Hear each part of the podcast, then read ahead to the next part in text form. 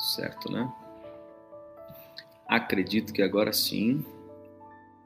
Você deve estar me ouvindo bem aí. Bom dia, bom dia, bom dia.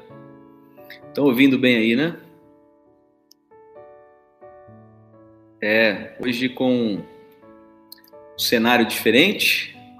A xícara tá aqui, o café até esfriou, né? Essa correria de desce lá do. Como é que tem sido aí ah, esses dias para vocês? Como tem sido uh, esse tempo de confinamento, esse tempo de aprendizado também. A gente está reaprendendo muita coisa. A gente está aprendendo e reaprendendo muita coisa, dando significado, então ressignificando muita coisa. Estamos desfrutando de um tempo que talvez foi perdido no meio da nossa caminhada, da nossa jornada. Mas eu sei também que o coração vai ficando desesperado com tanta coisa, né? Com, com tanta informação, com tanta coisa que está rolando, que vai rolando. E mas o Senhor tem sempre uma palavra para acalmar e acalentar além de alento, né, aos nossos corações. E eu acredito que você que está hoje aqui é, também tem vivido tudo isso. Não tem sido fácil para ninguém, mas nós vamos uh, refletir na palavra de Deus hoje, nosso café refil e refil como a graça de Deus, que não se acaba nunca, lhe à vontade. Ah, a gente está com muita saudade da igreja. Eu estou aqui na igreja sozinho hoje, no templo sozinho. Aliás, eu tenho vindo para cá esses dias e para mim também tem sido um tempo de muita, muita significância, né? De ver a igreja vazia e de entender que a igreja mesmo não é isso aqui, a igreja é o que está aí do outro lado. É você, eu, onde estivermos. A gente usa esse espaço aqui para nos reencontrar e celebrar juntos ao nosso Deus. A gente usa esse espaço para um tempo de comunhão, de alegria, de boas conversas, de encorajamento. É para isso que a gente usa esse espaço aqui. Então nós vamos seguir. Eu quero orar com você, quero iniciar esse tempo orando, tendo a certeza de que o Senhor está conosco aqui nesse dia, o Senhor está com você aí na sua casa, o Senhor tem estado conosco todo esse tempo. Com tudo, com tudo, Ele continua conosco.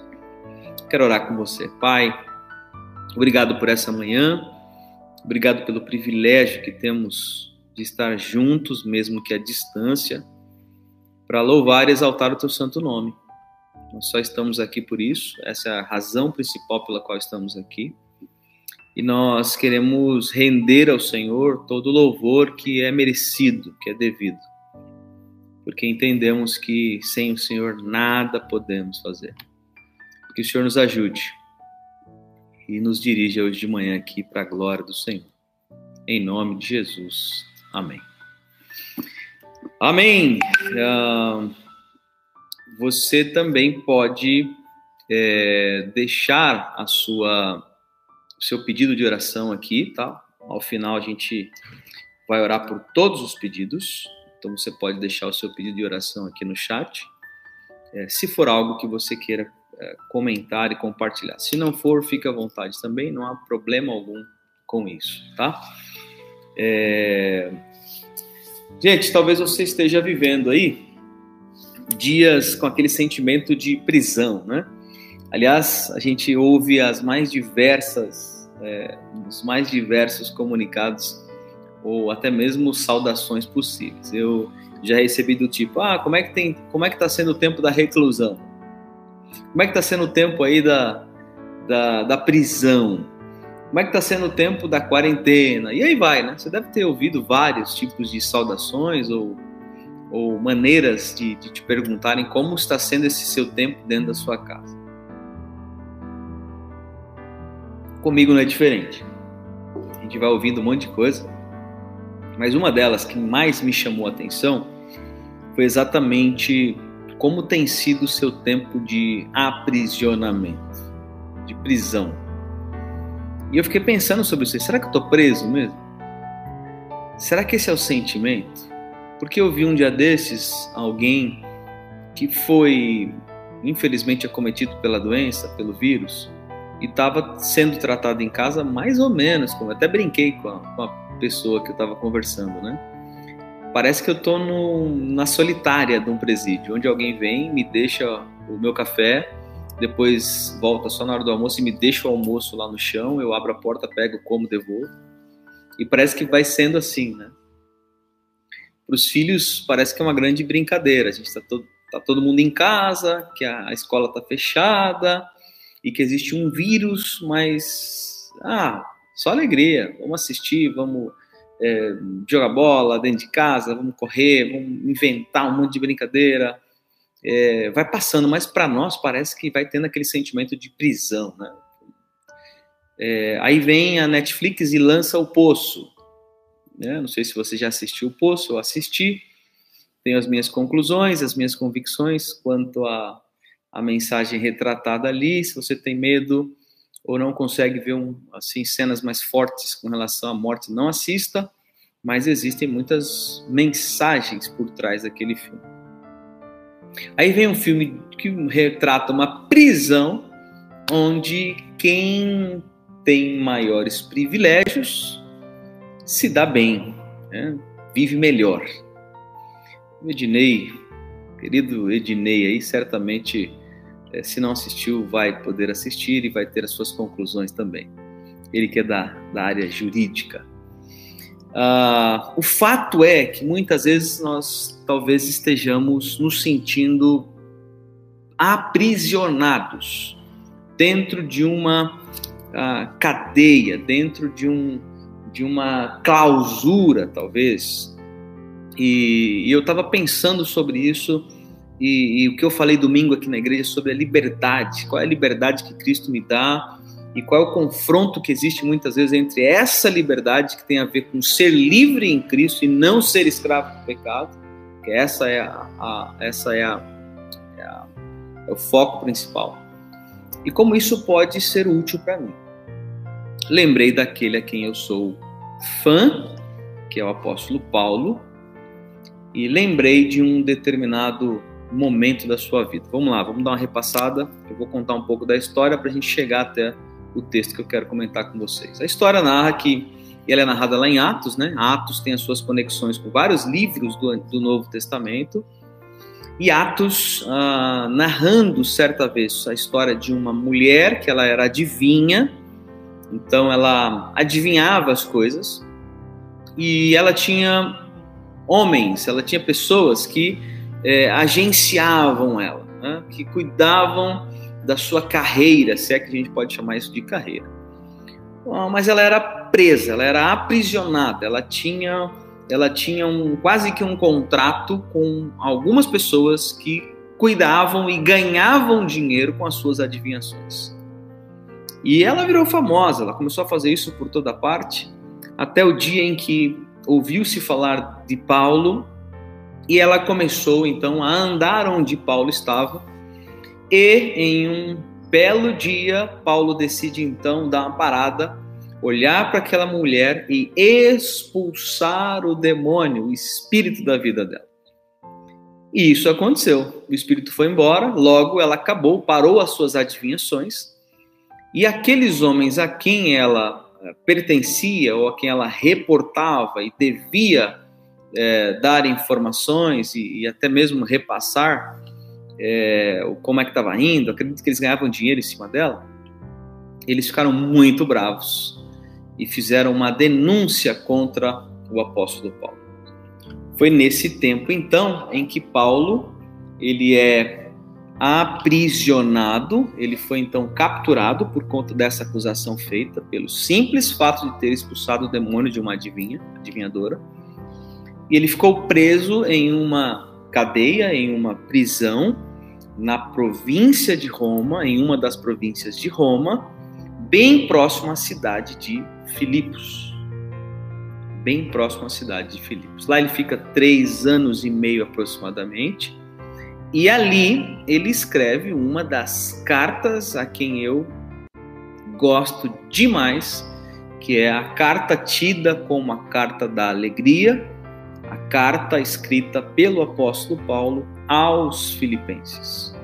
Quando ele é capturado e preso ali, um dos membros da igreja, uma igreja que era bem pequena, uma igreja bem simples, uma igreja pobre, uma igreja que não tinha muitas entradas financeiras, mas que decide ajudar e investir no ministério do apóstolo Paulo, mesmo ele estando preso. E o primeiro grande investimento que eles fazem é enviar um homem chamado Epafrodito para ficar com ele durante todo o tempo da prisão, ali morando ao lado, para servi-lo. E foi o Epafrodito que fez a ponte entre a igreja de Filipe e o apóstolo Paulo. Tanto é que o apóstolo Paulo, ao, lá pelo capítulo 4, ele então agradece à igreja de Filipe por ter enviado Epafrodito e por ele ter enviado também as suas ofertas financeiras. O nosso foco não é finanças aqui, mas só para você ter uma ideia de como é que funcionava uma igreja que era simples, pobre, mas que ainda assim investia no ministério de um homem que estava aprisionado, literalmente aprisionado em uma cadeia. O Epafrodito foi tão fiel ao apóstolo Paulo que, mesmo tendo uma terrível febre ou uma grande doença que quase o matou, ele ainda assim persistiu e ficou durante todo o tempo com o apóstolo Paulo nessa prisão. Estou contando isso para você, da adivinhadora, ele é preso, a igreja de Filipe está próxima, é a igreja que o serve, e ali ele escreve essa carta, porque nessa carta ele dá muitas lições importantes, entre elas uma que eu quero compartilhar com você hoje, que talvez esteja com esse mesmo sentimento de prisão, de aprisionados. Uh, vale ressaltar que ontem o governador do estado de São Paulo decretou que a partir de amanhã, quarta-feira, inicia-se uma nova quarentena ou continua a quarentena antiga, em que esta uh, durará até 22 de abril, ou seja, mais duas semanas temos pela frente. Não sei se essa é uma palavra de conforto ou de desespero para você. Eu espero que seja de uh, reflexão e que a gente faça a nossa parte, que é hoje é, seguir as instruções dadas pela nossa governança. Tá bom? Seguimos assim.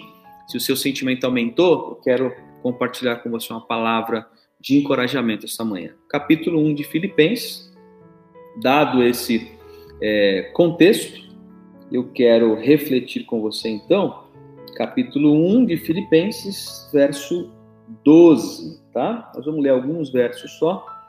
Uh, o subtítulo aqui dessa perícope diz o seguinte: A prisão de Paulo contribui para o avanço do evangelho. Vou ler de novo só o subtítulo. A prisão de Paulo contribui para o avanço do Evangelho. A gente poderia gastar um tempo aqui só falando desse subtítulo. Que contribuição foi essa por conta de um aprisionamento do apóstolo Paulo? Talvez o subtítulo já tenha falado com você já tenha confortado o seu coração. Mas vamos seguir, irmãos. Quero que saibais que as coisas que me aconteceram contribuíram para o avanço do evangelho a tal ponto de ficar claro para toda a guarda pretoriana e para todos os demais que é por Cristo que eu estou na prisão. E animados pelas minhas prisões, a maior parte dos irmãos no Senhor tem muito mais coragem para falar sem medo a palavra de Deus. Só esses três versos aqui, eu, eu decidi tirar esses três versos para a gente refletir um pouco hoje de manhã. Então, Paulo está preso e ele decide escrever à igreja de Filipos essa, essa, esse texto de encorajamento. Para mim, é de encorajamento. Paulo está preso, talvez com. Talvez você esteja com o mesmo sentimento que o dele, preso Talvez você esteja com outro sentimento de solidão. Estou só aqui, não posso ver ninguém, não posso abraçar ninguém, não posso ter contato com ninguém. Estou só. E a gente abre o nosso computador e liga o computador e vê que tem 40 pessoas aqui juntas em, em torno de um só nome, o nome de Jesus. Não estamos só. O Paulo estava só, literalmente só, e de vez em quando recebia as visitas do Epafrodito que estava morando ali perto.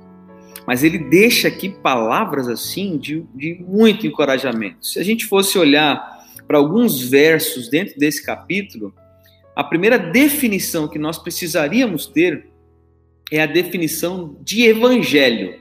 O que é o evangelho que o apóstolo Paulo deixa claro para nós aqui? E eu citei algumas das definições para nós. Primeiro é que ele deixa claro que o evangelho é a boa nova de Jesus.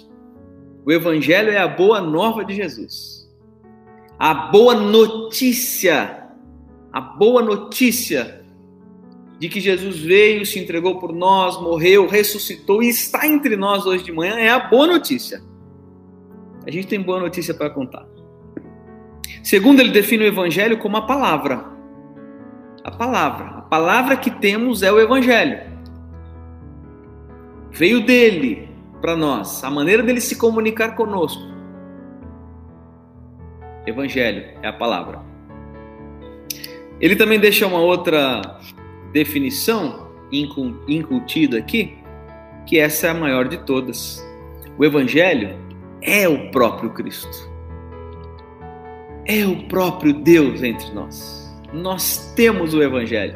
Nós temos Jesus nas nossas vidas. Portanto, teremos sempre razões suficientes para contar a toda a gente a maneira que somos ou que estamos. Eu gosto mais da que somos que é muito mais importante da que estamos. É muito mais importante. Mas ainda assim, ah, quando a gente entende é, o que é o Evangelho, e na melhor da concepção, o Evangelho é muito maior do que eu, é muito mais importante do que eu. Se o Evangelho é a boa nova de Jesus, se o Evangelho é a palavra de Deus, se o Evangelho é o próprio Cristo, é muito mais importante que eu. Não existe nada mais importante do que o próprio Cristo, que está em nós, que mora em nós e que está com você agora aí na sua casa. Logo, quando eu junto tudo isso, toda essa história, todo esse contexto, toda essa definição do que é o Evangelho de Jesus, o que o Evangelho representa para mim, o que o Evangelho faz em mim, o que o Evangelho faz no mundo e o que o Evangelho pode fazer no mundo, eu tenho uma boa dica para você hoje de manhã que serve para mim também. E a dica é, é a prisão para Paulo abriu portas para o evangelho. É, consegue entender isso? A prisão, que literalmente é algo que tranca, abriu portas para o evangelho. Se o seu sentimento é de prisão, eu quero também recomendar que esta prisão que você diz estar vivendo sirva para expandir o Evangelho. O Paulo não tinha o que a gente tem hoje. Se o Paulo tivesse, eu acredito que numa live dele teria milhões de pessoas simultaneamente vendo e ouvindo o que ele teria a dizer para nós. Ele não tinha. Ele não tem ele não teve, mas nós temos. Quando eu entendo que o evangelho é maior do que eu, eu preciso primeiro entender que a prisão abre portas ao evangelho. Segundo, com os limões, faça uma limonada. Comece a ver o outro lado da coisa. Invente limonadas, faça diferentes tipos de limonadas. Eu já fiz limonada com suíça, né, que é a tradicional, limonada com água com gás, limonada com hortelã, limonada com manjericão. Invente limonada com melancia. A gente tende a ver somente o lado azedo da coisa e nunca queremos olhar para o outro lado da coisa. Você não sabe o dia de amanhã. Falei na quinta passada no nosso café refil. O mesmo Deus que é o Deus da provisão é o Deus da previsão. Ele sabe o que vai acontecer amanhã. Portanto, viva hoje. Com os limões, faça limonada. Veja sempre o copo meio cheio. O copo não está quase acabando. O copo ainda tem. Você escolhe o jeito que você vai ver o copo. Escolha hoje ver o copo meio cheio. Bom, isso é só a introdução. o que o Paulo deixa para nós aqui como lição, aprisionado, debaixo, atrás de uma grade, preso, é, tem a ver com três lições para nós hoje de manhã. E as três lições eu quero que você reflita sobre elas e faça delas uma grande oportunidade para a sua vida. Primeira coisa é o progresso. Talvez seja o melhor tempo que Deus reservou para o seu progresso. Mas como isso? Como é que alguém pode ter o progresso? Como alguém pode progredir numa situação e numa fase como essa, onde as portas se fecham, onde os recursos se fecham, é, mas talvez você tenha, talvez você tenha mais recursos do que o outro e seja a grande oportunidade de você progredir abençoando alguém. Parou para pensar que tem gente que nunca, nunca, eu disse nunca, abençoou ninguém? Eu digo nunca com toda certeza, primeiro que eu já ouvi de pessoas falando, segundo que as estatísticas mostram, o cristão brasileiro investe é, mais em Coca-Cola, por exemplo, do que naquilo que diz acreditar. Só a nossa oferta em missões, por exemplo, corresponde a R$ 1,52 por pessoa por ano. Tem gente que nunca ajudou ninguém. Não tenho dúvida disso. Não tenho dúvida disso. Talvez seja a hora de você progredir. Progredir. Como homem, como mulher, como família, como humano, como cidadão, mas sobretudo como filho de Deus. Como filho de Deus. Talvez, e eu sei que alguns estão em situações muito mais complicadas, mas outros, talvez seja a hora de viver isso aqui, ó. Quem eu posso ajudar hoje? Como eu posso abençoar alguém hoje? O verso 12, o verso 12 do texto que estamos lendo diz: quero que saiba que as coisas que me aconteceram contribuíram para o avanço do evangelho. Paulo está dizendo o seguinte para a igreja de Filipos: gente, é, a gente está diante de duas opções, da desgraça e da oportunidade. Eu escolho a oportunidade que Deus me deu de estar aqui preso, porque isso tem feito o evangelho crescer. E talvez alguém dissesse, logo depois que recebeu a carta do Epafrodito lá na igreja, o pastor lendo para todo mundo na, na, né, no dia do culto, falou: gente, o Paulo mandou uma carta aqui para nós, está dizendo o seguinte: eu quero que saibam que o que tem acontecido comigo antes tem servido para o progresso do evangelho de Jesus. Só pode ser coisa de louco, mas de um louco que é filho de Deus e que entende as loucuras que só ele proporciona para nós talvez seja tempo de você progredir como homem, como mulher, como cidadão, como gente, como humano, mas como filho de Deus.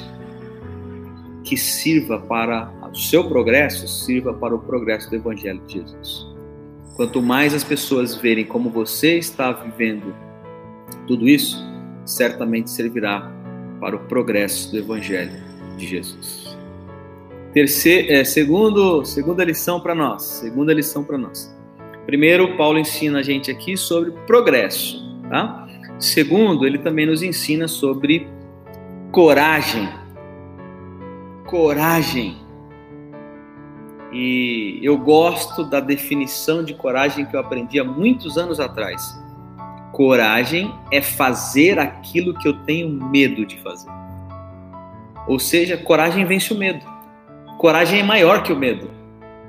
Coragem sobrepõe o medo. Coragem é muito mais. O Senhor reserva esse tempo para nós, essa manhã, para dizer para mim, para você: tenha coragem, filho. Tenha coragem, filha. Vamos andar, vamos vencer, vamos passar esse negócio, mas com coragem, com força, com ânimo. O Paulo está dizendo isso dentro de uma prisão. Eu já fui em vários presídios ao redor do mundo presídio para adulto, é, presídio para adolescentes, aqui no Brasil várias vezes.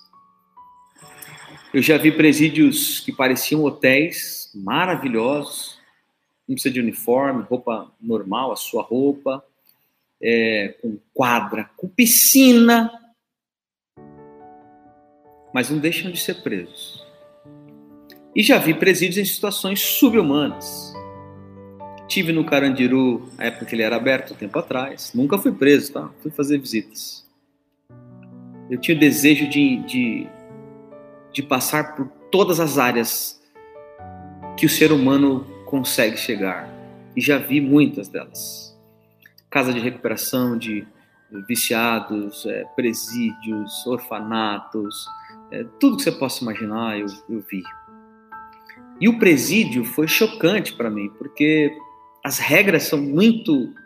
É, são ali à risca. Para ir ao banheiro, um guarda desenrola um pedaço de papel higiênico e dá na sua mão para você usar. O pedaço que ele te dá é o que tem. É o que tem. E quando eu olho para o Paulo dentro de uma situação de presídio, de cadeia, de aprisionamento, de algo em que ele é privado de um monte de coisa, e o pior ainda, foi a razão dele ter sido preso. Mas ele olha para isso e diz: Não, isso aqui é uma grande oportunidade para mim, foi Deus que me colocou aqui dentro. E aí ele deixa para nós a segunda lição, que é a coragem, verso 13. Lembremos que no 12 ele diz: Eu quero que vocês saibam que as coisas que me acontecem contribuíram para o avanço do evangelho. Aí o 13: A tal ponto de ficar claro para toda a guarda pretoriana e para todos os demais que a fé em Cristo, de que é por Cristo que estou na prisão. O Paulo está falando o seguinte: olha, é, irmãos, e dá para imaginar alguém lendo isso aqui lá na igreja, assim, na frente de todo mundo? Ó, oh, gente, recebi mais uma cartinha do Paulo aqui, ó. Ele está dizendo o seguinte para mim aqui, para vocês. É, eu quero que vocês fiquem aí animados, cheios de alegria, porque tudo que tem acontecido comigo é para o avanço do evangelho. E segundo, o que tem acontecido comigo é, é, é, é uma grande oportunidade, porque agora toda a guarda do pretório ou pretoriana, o local onde ficava ali a cadeia e toda a cúpula, ela tem servido para mim, porque todos eles agora sabem sobre Cristo. Eles sabem a razão de eu estar preso aqui. Gente, a guarda do pretório, a guarda pretoriana, a elite da polícia romana, foi designada para cuidar do apóstolo Paulo. Ou ele foi designado para ficar em ou ele foi designado para ficar em uma cadeia de como se fosse segurança máxima com a elite da polícia romana, porque ele era um preso de alta periculosidade. E aí essa guarda eles faziam é, turnos, né? 24 horas onde a cada seis horas trocavam-se o turno e eles ficavam algemados a Paulo. Então, a cada seis horas, quatro turnos durante as 24, trocavam. Ficavam dois amarrados a ele, mais dois na frente, quatro guardas durante seis horas, 24 horas. O Paulo está dizendo o seguinte, irmãos? Todos os guardas que têm vindo aqui e ficar algemado comigo durante todos os turnos, eles têm sabido a razão de eu estar preso aqui, que é Cristo Jesus. Coragem. O Paulo fala com a polícia da elite, ou a elite da polícia romana, que ele estava ali por Jesus, sem medo, com coragem, com alegria, eu não sei como é que você está vivendo hoje, mas talvez esteja precisando de uma de uma de uma animada assim, de uma reanimada para viver com coragem a vida que Deus tem proporcionado a você. Não é o tempo confinado, trancafiado, aprisionado, é, recluso em todas as outras saudações que eu já ouvi, que vai nos impedir de viver uma vida corajosa. O que é viver uma vida corajosa?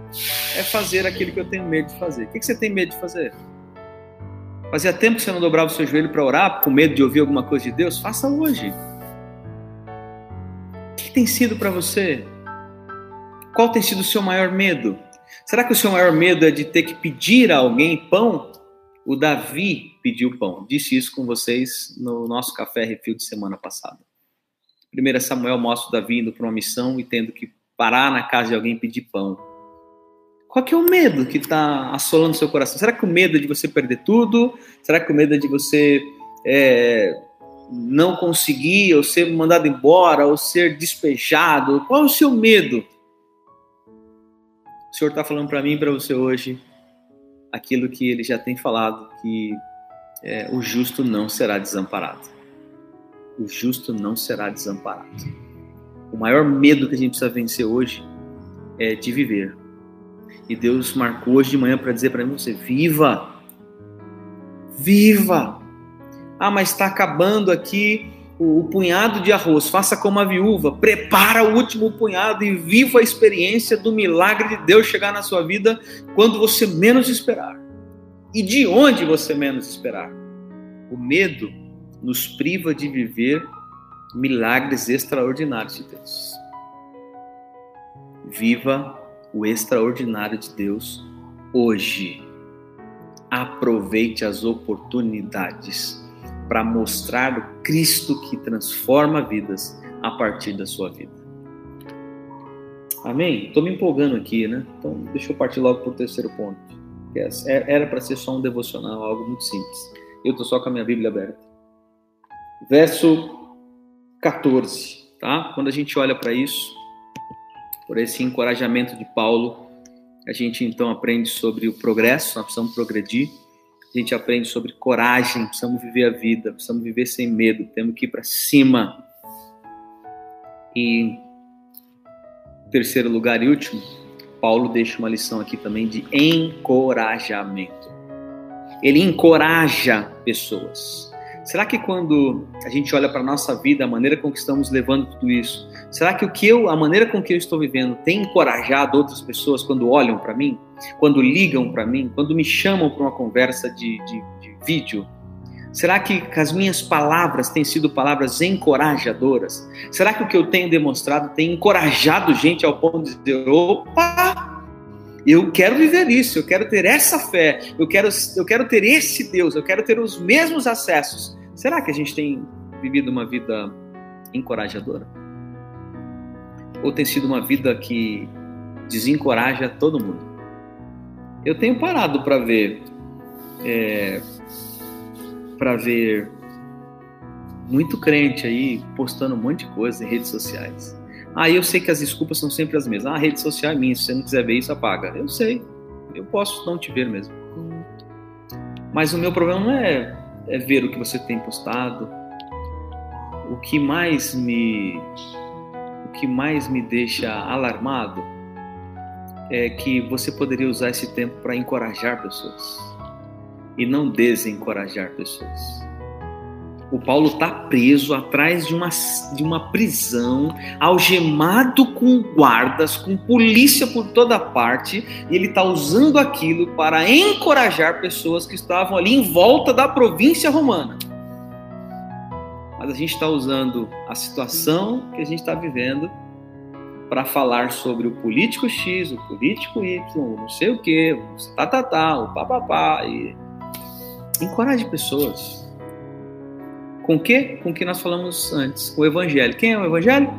A palavra de Deus, as boas novas de Jesus e o próprio Cristo é o Evangelho. Não perca seu tempo desencorajando pessoas. Como é que a gente desencorajar? Desen... Como nos desencorajar uns aos outros? Quando eu pego um post de alguém e vou lá e comento algo que não tem nada a ver, ou que é uma, né, uma recriminação, ou que ou, ou estou refutando um pensamento, quem vê de fora vai falar: esses caras estão malucos, deixa eles se degladiarem aí. Né? Eu esperava alguma coisa mais encorajadora do que ver eles brigando sobre isso aí. Encorajem pessoas com o evangelho de Jesus, mesmo que você esteja atrás de uma grade, como Paulo estava. Encorajando pessoas. Sabe como é que ele, encoraja, ele encorajou? Está aqui a prova, verso 14. Filipenses 1,14. E, animados pelas minhas prisões, ele está dizendo que tinha uma, um povo ali, uns cristãos, que moravam bem pertinho da cadeia onde ele estava, pertinho ali daquela província, afastado de Filipos, e ele está falando para a igreja de Filipos que os irmãos que estão vivendo ali pertinho dele, e que vivia todos murchinhos, desencorajados, tristes, assustados com as notícias de opa, esse negócio de evangelho, de boa nova que está rolando aí, está prendendo um monte de gente, está matando um monte de gente, nós vamos ficar aqui presos e talvez acabe isso para nós, vai acabar a maneira de adorar Jesus. Aí vem o Paulo preso. E através de Epafrodito, como não tinha outra outra pessoa, e através dos guardas que voltavam para suas casas, e começam a ouvir a história. Vocês estão ouvindo? Vocês já ouviram falar de um preso que está aí, um tal de Paulo? Rapaz, ele é diferente, hein? Eu não vejo aquele homem reclamar de nada, não reclamar de ninguém. Ele não reclama do, do, do, governador, ele não reclama do imperador, ele só fala de Jesus, ele só fala que a razão dele estar tá ali é Jesus, e é um negócio diferente. E a igreja começa a se animar, fala, opa, há uma esperança, tem alguém aí dentro de nós que está ainda aceso, está com coragem, está com vontade. Opa, e ele vai encorajando o povo. Sem ter falado com o povo, ele encoraja o povo. A gente tem a chance de falar com o povo e está desencorajando o povo. Verso 14. E animados pelas minhas prisões, a maior parte dos irmãos no Senhor tem muito mais coragem para falar sem medo a palavra de Deus.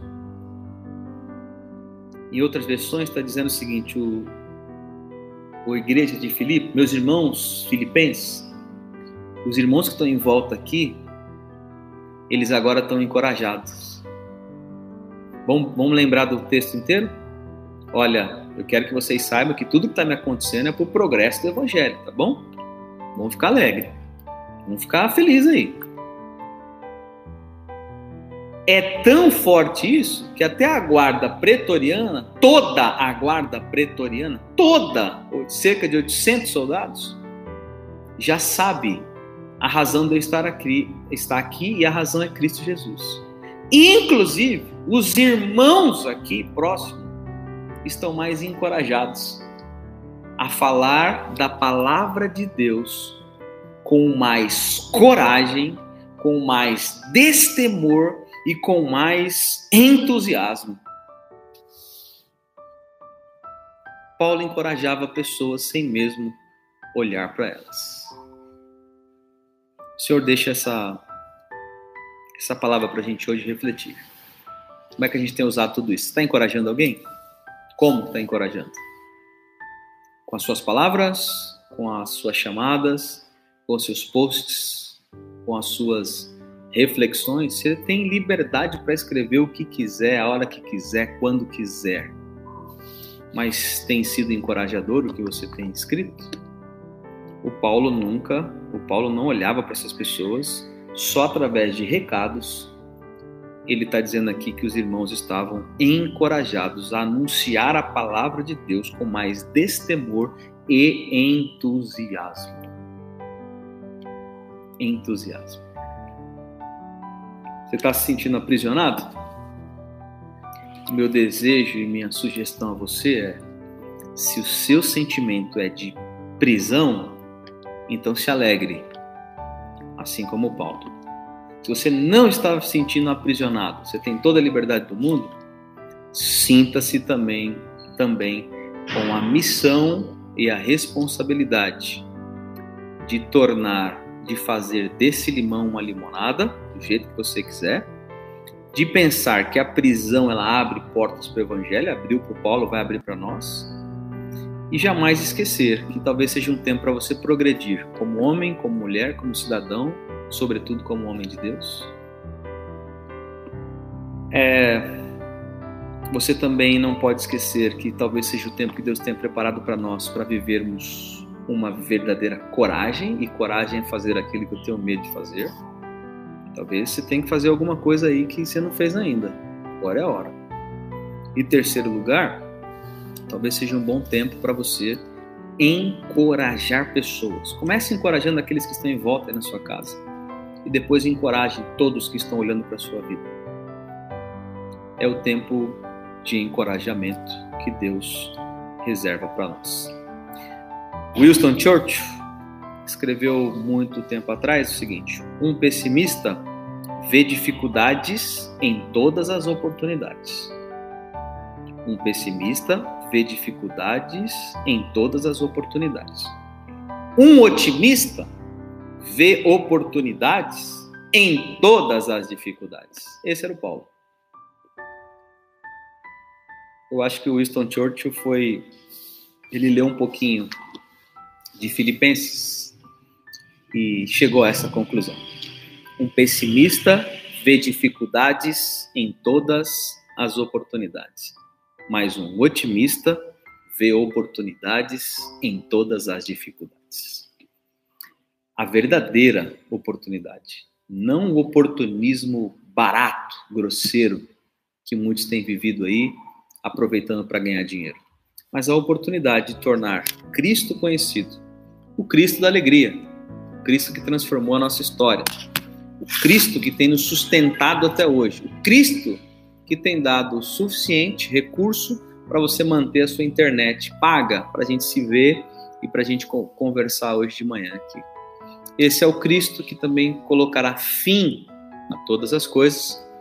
E o meu pensamento e pergunta tem sido diariamente: como será o Ricardo Ximenes quando tudo isso acabar?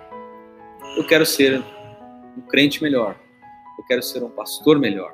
Eu quero ser um homem melhor. Eu quero ser um pai melhor. Um marido melhor. Eu quero ser alguém melhor. Porque essa vai ser a chance de ouro que vai ser questionada lá na frente quando tudo isso acabar. Vamos orar? Obrigado, Jesus, porque o Senhor tem sempre palavras de vida eterna, que não acaba nunca. Obrigado por Sua graça nos alcançar hoje de manhã e porque só o Senhor para continuar sustentando as nossas mãos em tempos tão difíceis como esse. Pai, eu quero aproveitar também para agradecer ao Senhor por tudo que o Senhor tem feito e tem realizado em nós. Fruto das suas mãos, Pai. A provisão que vem de ti e o descanso por saber que o Senhor também é um Deus da previsão. O Senhor sabe o que vai acontecer amanhã. O Senhor continue conosco, abençoando o nosso dia, nossa semana. Em nome de Jesus.